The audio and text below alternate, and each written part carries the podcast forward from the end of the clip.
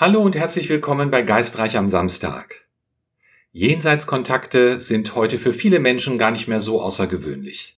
Die Art und Weise, wie Gesa Drög ihre Kontakte herstellt, jedoch schon. Gesa ist ehrenamtliche Hospizmitarbeiterin und Expertin auf dem Gebiet der instrumentellen Transkommunikation. Was das genau ist und wie das funktioniert, darüber spreche ich heute mit Gesa. Hallo liebe Gesa, schön, dass du dir heute Zeit für mich nimmst. Ja, ich danke auch und ich freue mich sehr, dass dieses Thema auf diesem Weg auch weiter an die Öffentlichkeit gelangt. Ich finde es extrem spannend, denn das ist ein Thema, mit dem ich mich auch wirklich noch nie so ganz intensiv beschäftigt habe, bis kurz vor unserer Aufzeichnung, wo ich dann anfing zu recherchieren. Und ich bin sehr gespannt über deine Ausführungen zu ähm, ja, ITK, das steht kurz für instrumentelle Transkommunikation. Vielleicht kannst du uns mal kurz erklären, worum es sich dabei handelt. Ja, das Wort kann man ja kaum aussprechen. Also dieses Wort gab es auch bis Anfang der 80er Jahre nicht. Bis dorthin hieß es einfach Tonbandstimmenphänomen. Und angefangen hat es im Grunde mit jemandem wie Thomas Edison, der auf seiner Walze ähm, Geräusche hatte, die da ja eigentlich nicht raus und nicht hineingehören. Und man kam dann irgendwann drauf, dass es äh, jenseitige sein könnten aufgrund der Aussagen, die dort zu hören waren. Instrumentell kann man sich denken, das sind die Instrumente, die man benötigt, um jenseits Stimmen zu empfangen.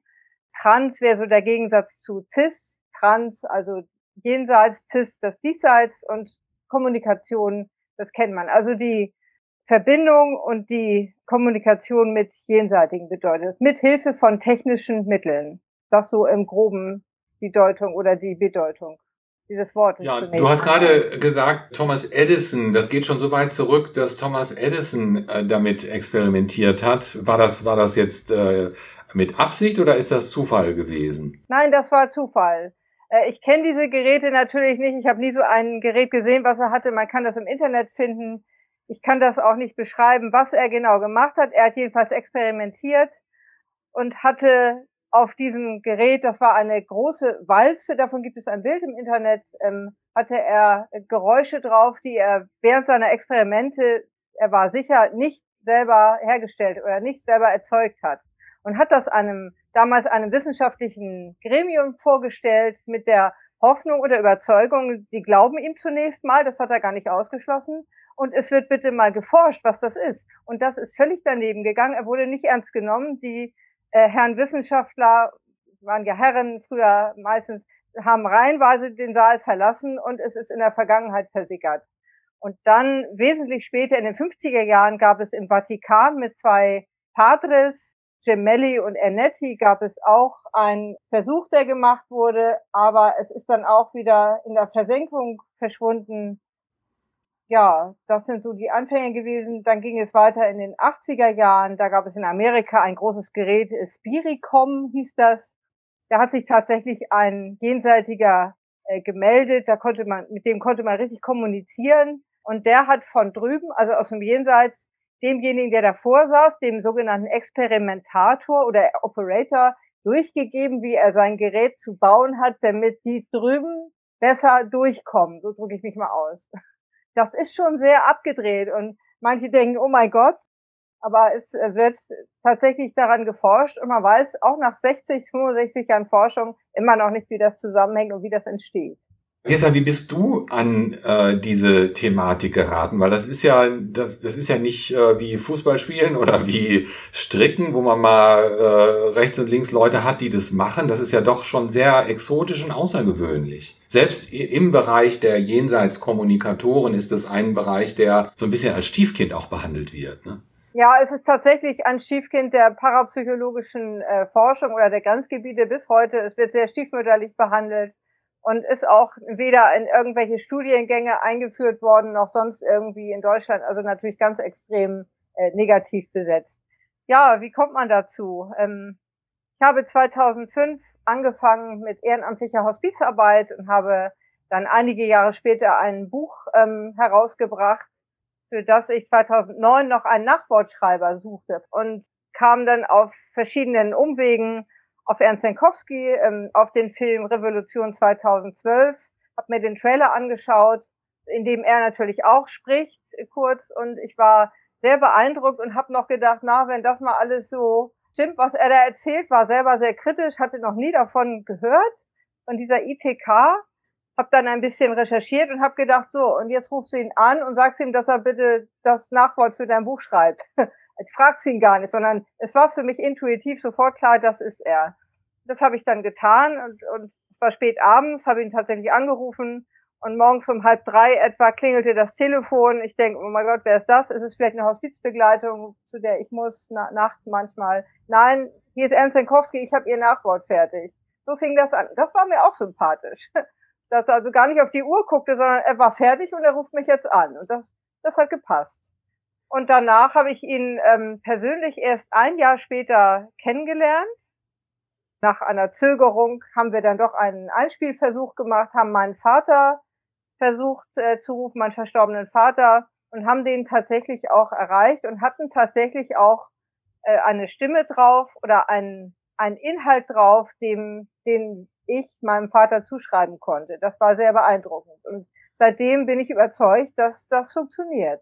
Du, du sagst jetzt, wir hatten eine Stimme drauf. Vielleicht müssen wir mal äh, einen Schritt nochmal zurück machen. Was genau für Gerätschaften habt ihr da verwendet und wie funktioniert dieser Prozess?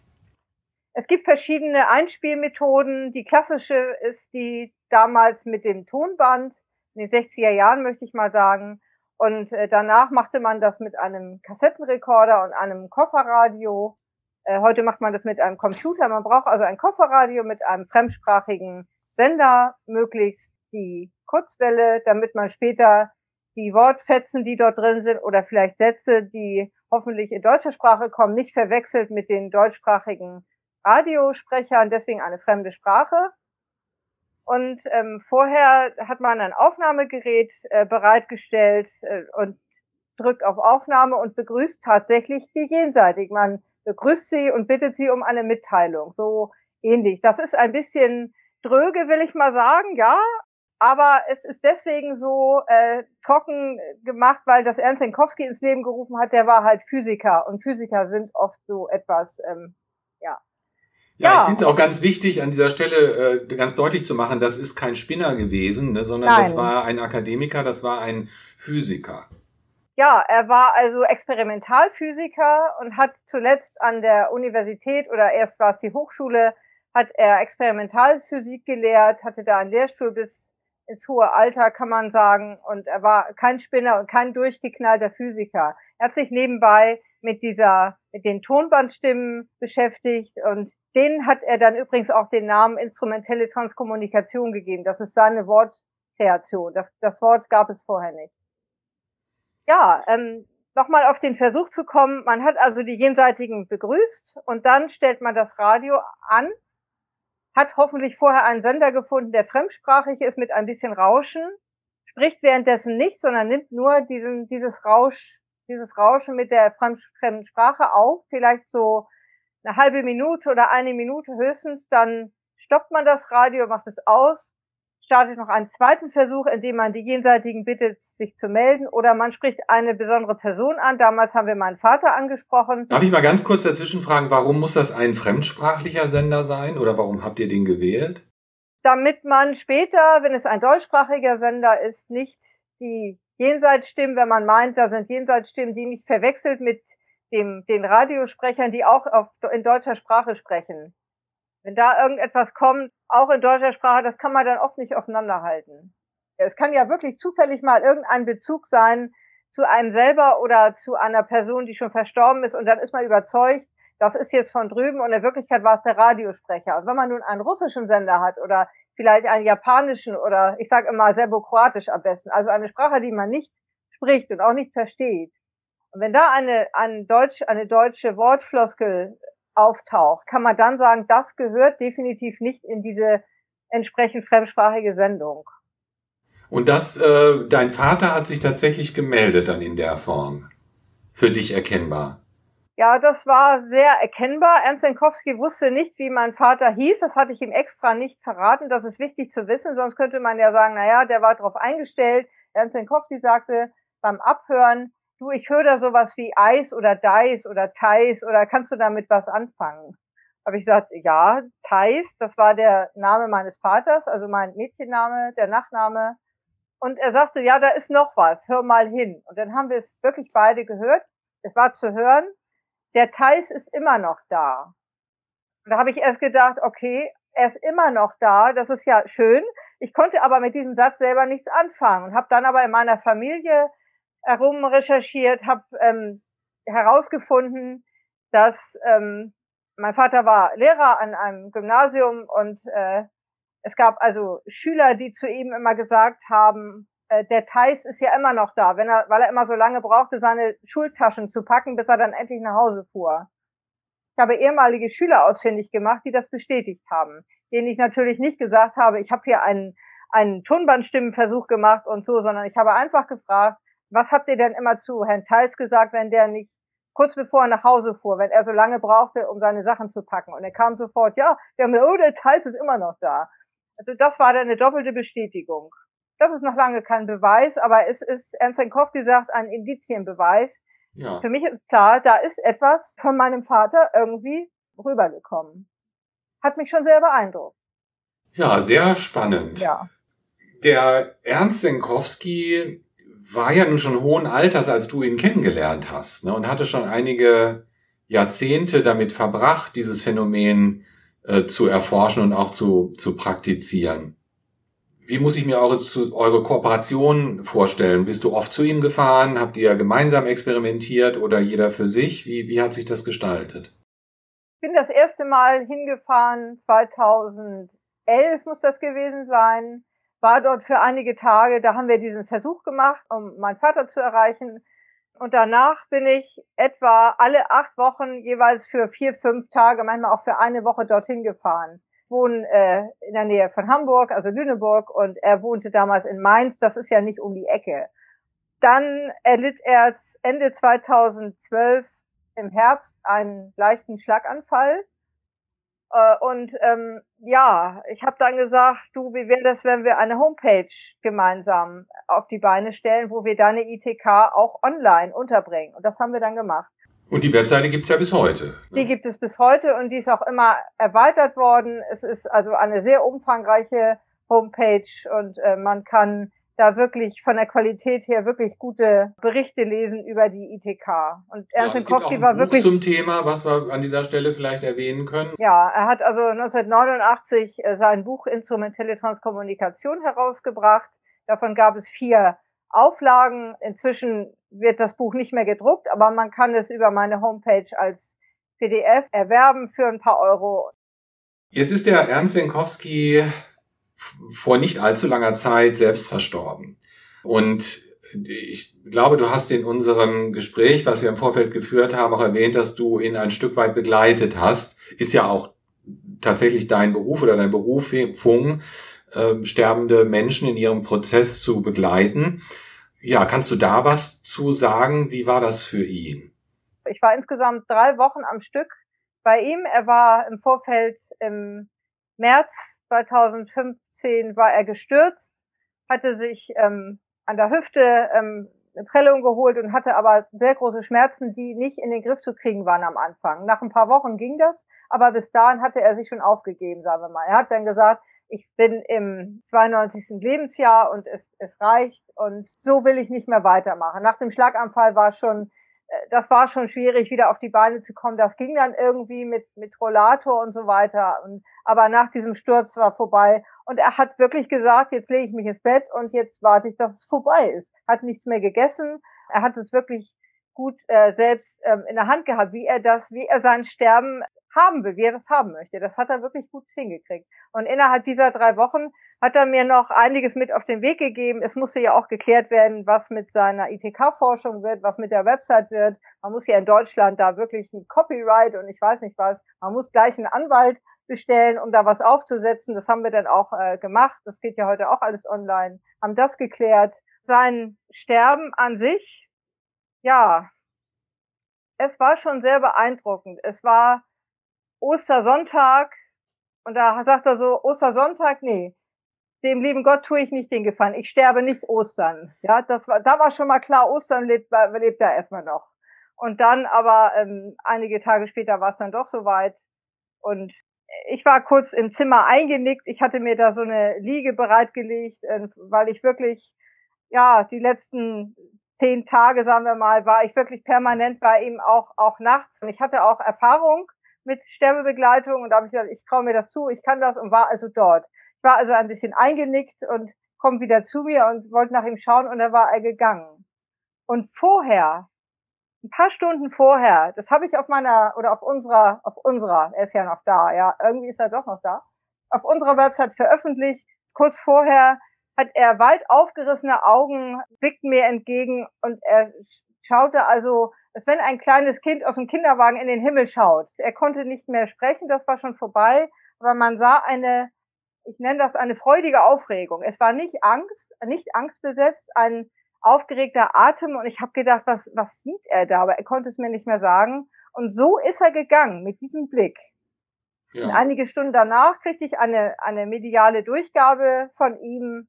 Da kam durch, das, was ich im Sterben gesehen habe, wirst du im Leben sehen.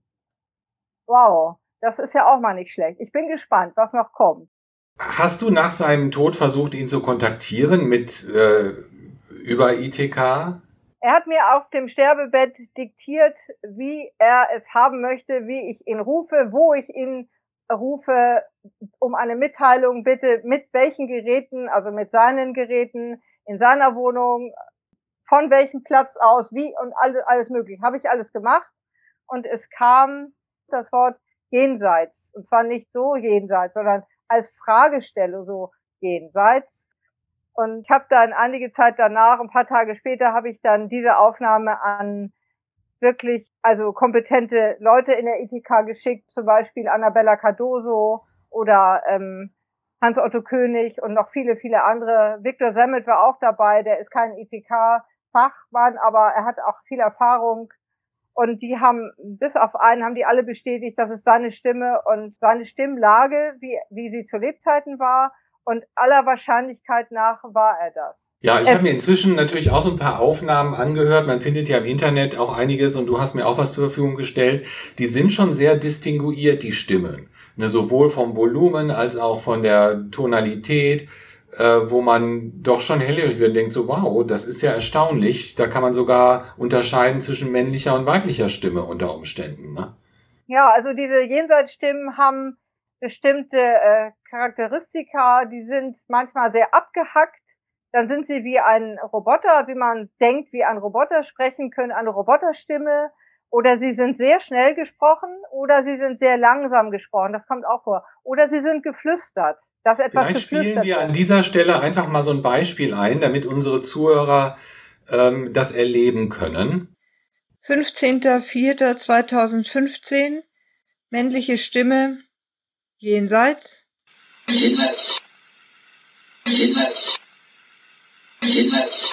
Reaktion der Jenseitigen auf einen Anruf des Experimentators. Aufnahme im Studio von RTL Luxemburg. Wir hören deine Stimme. Wir hören deine Stimme. Wir hören deine Stimme. Wir hören deine Stimme. Es wird gefragt, in welcher Zeit lebt ihr? Antwort, in keiner Zeit, Zeit ist nicht vorhanden.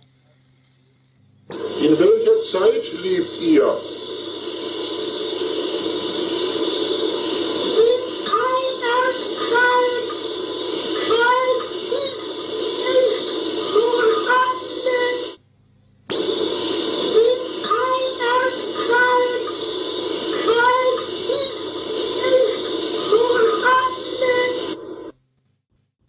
Ja, das klingt natürlich nicht äh, wie eine Stimme hier äh, von, von einem Tagesschausprecher, sage ich jetzt mal, ne? sondern das ist schon zum Teil auch interpretationsbedürftig. Ja, das ist unbedingt interpretationsbedürftig. Mit den Beweisen ist das so eine Sache. Ernst Jankowski, so das Letzte, was er zu mir gesagt hat, äh, was, was ich was verständlich war, wie das so im Sterbeprozess ist. Irgendwann versteht man auch nicht mehr, was derjenige sagt. Was ich gut verstanden habe, sag allen, dass es keine Beweise gibt. Ja, also es gibt Indizienbeweise und die Wahrscheinlichkeit, dass das Ganze äh, auf festen Füßen steht und nicht auf tönernen, den Beinen, das ist, die ist sehr groß, aber einen wirklich wissenschaftlichen Beweis haben wir bis heute nicht. Man aber muss das auch liegt sagen, jetzt ja nicht unbedingt daran, dass man den nicht finden könnte, sondern es liegt an der Natur der Herangehensweise der und der Betrachtung der klassischen Wissenschaftler, ne, die sich oftmals sperren vor solchen Thematiken. Es gab ja in Deutschland in den 70er und auch 80er Jahren einen Parapsychologen, der damals, das war so ziemlich der ähm, bekannteste überhaupt, äh, Hans, Professor Hans Bender, der hat, äh, der war sehr respektvoll mit der ITK, mit den Turmmaschinen, der hat die auch in seinem Institut und überall ähm, verbreitet und integriert. Und als Hans Bender abdankte, als der dann äh, auch äh, starb, da flog die ITK wieder raus aus der Forschung. Das, das, davon wollte man nichts wissen. Das ist bis heute so. Also statt dass man weiter forscht, fragen die Parapsychologen, auch die heutigen, da wird immer gefragt, ja, ist das denn echt? Und woran erkennt man denn, dass es echt ist? Aber mal die Frage zu stellen, wie entsteht denn das? Und erstmal vorauszusetzen, dass es existiert. So rum wäre vielleicht eine nützlichere Reihenfolge. Das wird kaum gemacht. Es wären ja auch nicht nur die Tonbandstimmen, sogenannten Tonbandstimmen zu erforschen, sondern es gab ja auch noch, es gibt auch noch andere Bereiche, die in die ITK ganz grob mit reingehören. Das sind zum einen die Transbilder. Es kam damals auf den Fernsehbildschirmen, Schwarz-Weiß-Fernsehbildschirmen, kamen zwischen den Sendungen Bilder von Verstorbenen, auch wenn es ganz gut lief, kam auch sogar Text, die sprachen dann auch. Jetzt hole ich mal aus, ich hoffe, das wird ja. jetzt nicht abstrus, aber es gab mal den Film Poltergeist, da erschien auf dem Fernsehbildschirm durch dieses Gecrackle plötzlich ein Gesicht und, und, und eine Stimme. Ich weiß nicht, ob du dich daran erinnerst. Ja, das ist natürlich ein bisschen, das ist sehr gruselig. Da, da, da sitzt manche einer davor und kriegt wirklich Angst. Und das ist vielleicht auch mit ein Grund, wieso man sich damit nicht beschäftigt. Da ist die Angst im Wege. Aber so gruselig ist das eigentlich gar nicht. Also das war das eine. Dann gibt es, gab es noch Computerausdrucke über Drucker, äh, Computer, die sich selbstständig anschalteten, die etwas über den Drucker ausgedruckt haben, alte C64, ja, also davon spreche ich jetzt aus der, aus dem Zeitrahmen, äh, hole ich das jetzt hervor, die nicht vernetzt waren und die trotzdem diese Dinge fabriziert haben. Texte also äh, von drüben, also Informationstexte. Und dann als letztes gibt es die sogenannten Telefonstimmen.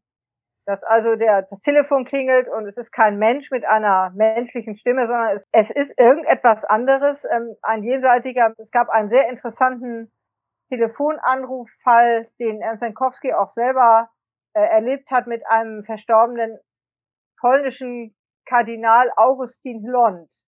Sehr interessant, der tatsächlich gelebt hat und der am Ende, als das Ganze analysiert war von Ernst Jankowski und auch noch von einigen anderen, stand also für die meisten fest, das kann nur echt sein. Es, es klingt wirklich, ich muss immer wieder sagen, es klingt total abgedreht, aber es gehört einfach nicht in unser Weltbild, daran liegt es. Das ist das Problem und nicht, dass es paranormal ist. Es wäre völlig normal, wenn es dazugehören würde. Ja, ja, wie viele andere Phänomene so. auch, ne, wenn ja. sie besser integriert würden dann äh, wäre das Verständnis, glaube ich, auch viel besser da äh, für die Allgemeinheit. Aber ich würde ganz gerne nochmal auf die Botschaften zurückkommen. Äh, die meisten sind ja doch recht kurz, ne, was man so hört an, ähm, an Tonbandstimmen. Aber es gibt ja auch komplexere. Ja, es gibt auch ähm, direkt sogenannte direkte Stimmen. Das sind dann richtige Monologe oder Dialoge, die man mit diesen Stimmen führen kann. Das ist also das ist schon das ist schon heavy, ja. Das ist muss ich selber immer wieder sagen. Aber es ist eine Realität, die existiert, dass man wirklich mit dem verstorbenen äh, Literat und Transkommunikator Konstantin Raudi, der sich von drüben gemeldet hat, dass man mit dem wirklich kommunizieren konnte und auch etwas gefragt hat und es kam auch eine Antwort. Ja, das ist schon ähm, das ist schon nicht schlecht. Das kam beispielsweise in Luxemburg vor, bei dem Ehepaar Harsch-Fischbach, die sehr viel geforscht haben. Das kam auch in Amerika vor, in verschiedenen äh, Stationen, wie man die genannt hat. Und zum Beispiel bei dem Experimentator Adolf Holmes, der in Riebenich seine Station hatte, kam es vor, dass seine verstorbene Mutter sich in Bild und Ton auch gezeigt hat. Die hat ihm Mitteilungen zu, zukommen lassen und das war selbst für den der wirklich hart gesotten war, der schon einiges erlebt hatte an paranormalen Phänomenen, der, der, der brauchte eine Zigarette wieder. Der hat geraucht wie ein Schornstein und da in der Zeit hat er, hat er mal selbst hat er sehr viel geraucht. ist dann auch daran gestorben, aber egal. Ja. Woran glaubst du, liegt das, dass bei manchen eben nur so, sag ich mal, Sprachfetzen durchkommen und bei anderen dann doch stabile Sätze oder sogar Monologe? Gibt es da einen Anhaltspunkt, warum das so ist? Das ist eine gute Frage. Ähm, Ersenkowski sagte immer, dass, hat er immer wieder betont, dass nicht nur die Technik äh, verantwortlich ist dafür, ob man nun Stimmen empfängt oder nicht, sondern auch die Medialität des Experimentators oder der Menschen, die sich damit beschäftigen. Das bedeutet in einfacher Form, wenn ich von vornherein schon sage, also ich mache das jetzt mal, ich versuche mal einen jenseitigen zu erreichen über die IPK, aber es funktioniert ja sowieso nicht, ich glaube sowieso nicht dran, dann kriege ich auch in 100 Jahren keine Stimmen. Aber wenn ich mich darauf einstimme, wenn ich zum Beispiel, wenn jemand seine, seine verstorbene Ehefrau oder was ich Verwandten erreichen will und verbindet sich gedanklich mit der Person, dann sind die Chancen gut, dass das hinhaut. Dann funktioniert das auch. Wieso nur bei manchen nur Wortfetzen kommen und bei manchen richtige Dialoge, das weiß ich auch nicht. Ich weiß nur, dass man, wenn so ein Experimentator verstorben war und die Geräte ja noch da waren, dann hat man mit anderen Personen versucht, mit denselben Geräten entsprechende gute Resultate zu erzielen. Und oft ist das nicht gelungen, ja. Und die Kritiker waren natürlich sofort da, haben gesagt, ja, haben wir gleich gewusst, alles Lug und Betrug, ja. Dann hat also der verstorbene Experimentator äh, war ein Fake, war nicht echt und jetzt ist er tot und jetzt geht's nicht mehr. Und die Befürworter haben gesagt, es ist kein Wunder, denn die jetzt davor sitzen, sind entweder nicht medial oder haben den Bezug einfach zum Gerät nicht. Das meine ich tatsächlich so. Wenn ich Einspielung mit Ernst Jankowskis altem Kofferradio mache, habe ich viel mehr drauf, als wenn ich ein Radio benutze, was neuerer Zeit ist und zu dem Radio habe ich keinen Bezug. Das habe ich ausprobiert. Das, haben andere das ist ja auch interessant. Das wäre jetzt das meine nächste Frage auch gewesen. Ja. Benutzt man heute in der Moderne andere, bessere Kommunikationsmittel oder greift man eben zu dem alten Kofferradio? Aber das hast du eigentlich schon ein bisschen beantwortet. Ja, es gibt natürlich heute auch auf dem Smartphone, auf dem Handy, Mobilgerät, Computer gibt es auch Apps. Ich halte davon nicht viel, das muss ich leider sagen. Vielleicht, weil ich auch so ähm, die alte Schule von Ernst Jankowski übernommen habe und damit Erfolg habe. Vielleicht will ich das gar nicht wissen, aber ich, ich halte davon nicht so viel. Es funktioniert auch, aber es, es hat einen anderen Charakter. Es hat unter anderem auch den Charakter, dass man dann gleich diese Stimme, die man dann vielleicht auf dem Handy über die App empfängt, die kann man gleich bearbeiten. Ja, die versteht man dann nicht gut, die kann man bearbeiten. Das gibt's ja heute alles. Konnte man damals nicht. Und die bearbeiten die Leute so lange, bis sie was hören und verstehen und sagen, ja, jetzt habe ich eine jenseitige Stimme, jetzt kann ich es verstehen. Das ist für mich schon eine Fälschung. Entweder es ist was drauf und ich verstehe es gleich, ohne technische ähm, Manipulation, so nenne ich das fast, oder es ist eben nichts drauf. Und das wollen die Leute nicht. Die wollen, dass was drauf ist. Und dann wird so lange herumprobiert. Das kriege ich öfter mal geschickt, so vorher, nachher. Vorher muss ich denen leider dann schreiben, ja, ich, ich verstehe nichts, ich, und wenn was drauf ist, ist es kaum zu verstehen. Und dann kommt ein Tag später oder einige Zeit später kommt, ja, ich habe die Datei bearbeitet, hören Sie bitte jetzt mal, jetzt ist was drauf. Und da kann ich nichts mehr anfangen. Das, so geht das nicht. Das hat man damals auch nicht gekonnt. Wenn man äh, hätte das fälschen wollen, hätte man das Tonband zerschneiden müssen in verschiedene Teile und neu zusammenkleben. Die Arbeit hat sich keiner gemacht. Und das ja. spricht schon wieder für die Echtheit damals. Heute ist es schwierig, da manchmal etwas Echtes von einem zusammengebastelten, äh, von einer zusammengebastelten Stimmen von einem Stimmbeispiel zu unterscheiden. Das finde ich sehr schade. Was mich jetzt noch interessiert, sind diese Nachrichten, gibt es da Indikationen über die Strukturierung des Jenseits? Ähm, sind die alle an einem Ort oder sind die verteilt auf unterschiedlichen äh, Ebenen? Je nachdem, wie man das formulieren möchte. Kommt aus dieser Kommunikation da irgendetwas bei hervor? Ja, da kommen natürlich auch Antworten wenn man fragt, wie ist denn das bei, bei, bei euch da drüben? Ja, so ganz einfach, wie Ernst Kowski dann so nach drüben gefragt, wie ist das denn? Und da kommt, kam das Wort äh, zum Beispiel ganz deutlich äh, Paradies. Das ist natürlich auch wieder, ist alles Interpretationssache. Das heißt ja gar nichts. Man muss dann sehen, was man mit dem Wort macht.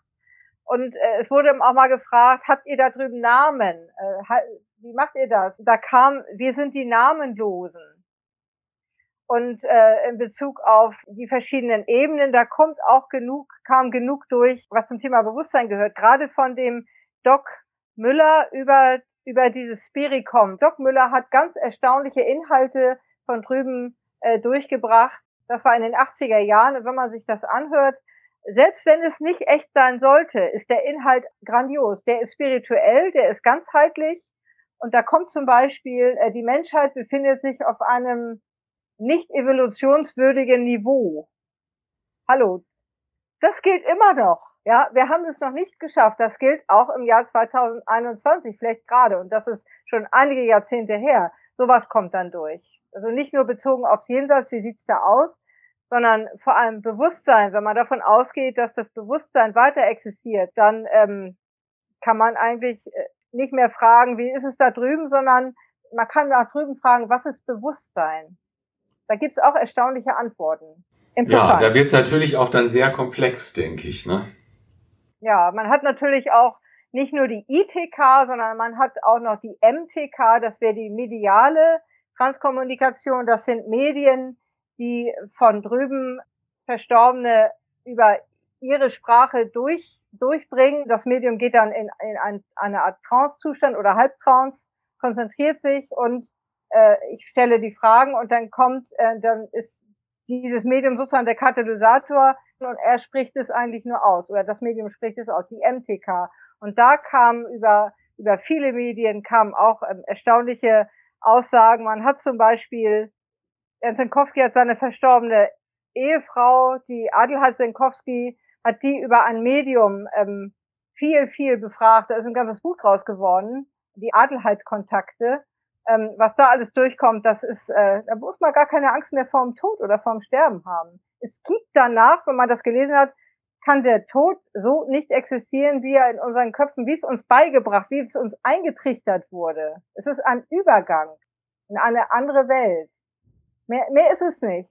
Das heißt nicht, dass ich nicht äh, Respekt vor irgendwelchen Todesursachen hätte, Krankheit oder Unfälle. Natürlich, das macht mir schon zu schaffen, aber der Tod selber, nö, ist, ist okay. Man kann nur davon ausgehen danach, dass es weitergeht. Oder die, Herr Sekowski würde sagen, der würde sagen, es gibt zwei Möglichkeiten. Entweder es geht weiter oder es geht nicht weiter. Und die Wahrscheinlichkeit, dass es weitergeht, ist sehr groß. Begründung, die Aussagen, die von drüben kommen, jeweils über die ITK und auch über die MTK. Und das zweite, dass da drüben im Jenseits offensichtlich die Raum-Zeitverhältnisse nicht so linear sind wie bei uns dass die Kausalität wegfällt und äh, dass alles synchron abläuft. Ähm, C.G. Jung und Wolfgang Pauli würden jetzt äh, jubeln. Die, die haben das nämlich äh, auf den Markt geschmissen vor langer Zeit und die hatten recht. Und ja, die Wahrscheinlichkeit ist wirklich sehr groß, dass wir hier nur einen kleinen Teil unserer eigentlichen Existenz leben und unser eigentliches Zuhause ganz woanders ist. Und wir hier nur Erfahrung sammeln sollen. Und dann, wenn wir Sterben, was wir Sterben nennen, ist eigentlich ein Zurückgehen in unser, in unsere eigentliche Existenz ohne Körper. Liebe Gesa, das ist ja. ein wunderschöner Schlusssatz für unser Gespräch. Ähm, ich möchte mich an dieser Stelle ganz, ganz herzlich bedanken. Ich könnte dir stundenlang zuhören. Es ist super spannend. Ganz, ganz herzlichen Dank für die Zeit, die du dir genommen hast. Ja, ich spreche auch sehr gerne darüber und ich möchte auch, dass das, was Ernst Senkowski geschaffen hat und äh, was er gelebt hat, das möchte ich auch in einer gewissen Mission auch weiter an die an die Menschen. Ich möchte das weitertragen und dass es nicht in Vergessenheit gerät und nicht missionarisch, aber aufmerksam machen, dass es diese Phänomene gibt und mit der Bitte einfach um ernste Auseinandersetzung damit und nicht sagen, ja, das gibt's nicht und was soll das, sondern wirklich mal sich damit zu beschäftigen und spätestens wenn jemand einen Tonbandstimmenversuch zu Hause macht äh, oder manche kommen auch hierher und machen mit mir einen und haben tatsächlich eine eine Stimme drauf, die sie erkennen oder vom Inhalt, wo sie sagen, das ist meine Großmutter, ich zweifle gar nicht mehr. Dann sage ich ja. Ich brauche nicht 100 Leute, die sagen, ja, einer reicht. ja, das ist. Wenn ich äh, das nächste Mal in deiner Gegend bin, dann komme ich vorbei und dann möchte ich das auch erleben.